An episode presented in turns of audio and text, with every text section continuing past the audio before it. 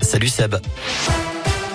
Salut Cyril, salut à tous. À la une de l'actu, ni confinement ni couvre-feu pour contrer la cinquième vague. Olivier Véran a pris la parole tout à l'heure pour faire le point sur la reprise de l'épidémie de Covid qui progresse en France comme ailleurs en Europe. Le continent est redevenu l'épicentre de l'épidémie selon le ministre de la Santé. Conséquence, de nouvelles mesures ont été annoncées. Céline Bouchard là. Oui, avec d'abord cette nouvelle incitation à la vaccination. À partir de samedi, tous les adultes majeurs auront la possibilité de recevoir une dose de rappel vaccinal à partir du moment où leur dernière injection remonte à 5 mois.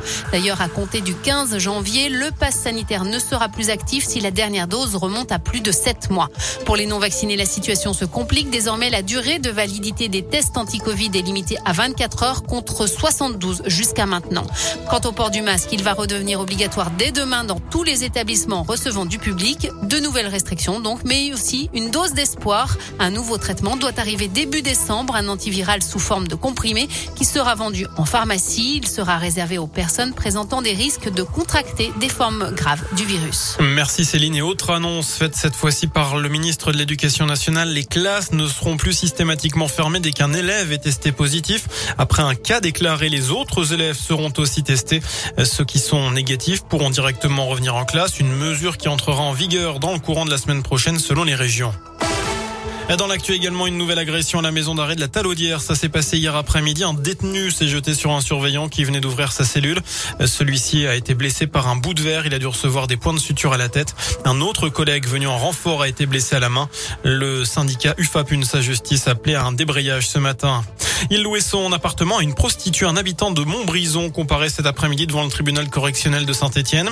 Au total, une cinquantaine de clients ont été identifiés. Ils ont tous été présentés à un délégué du procureur. Euh, ils risquent une contravention de cinquième classe, soit 1500 euros d'amende.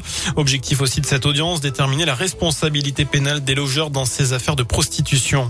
Un clip du gouvernement contre les violences à l'occasion de la journée internationale pour l'élimination des violences faites aux femmes. Le Premier ministre a promis un millier de places d'hébergement l'an prochain. 5000 téléphones grave danger et une semaine consacrée à l'école à l'égalité filles-garçons.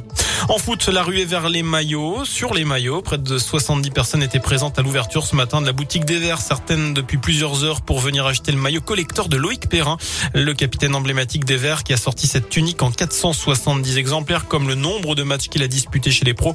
Tous sont partis et ne cherchaient plus non plus son numéro 24 sur le terrain. L'ASS a décidé de le retirer pour lui rendre hommage. Il, ne pourra plus être attribué à un joueur. Et puis le foot, la Ligue Europa, aujourd'hui cinquième journée. Galatasaray OM à 18h45 et puis à 21h Brondby Olympique euh, lyonnais. Voilà pour les programmes du jour en Europa League. Merci.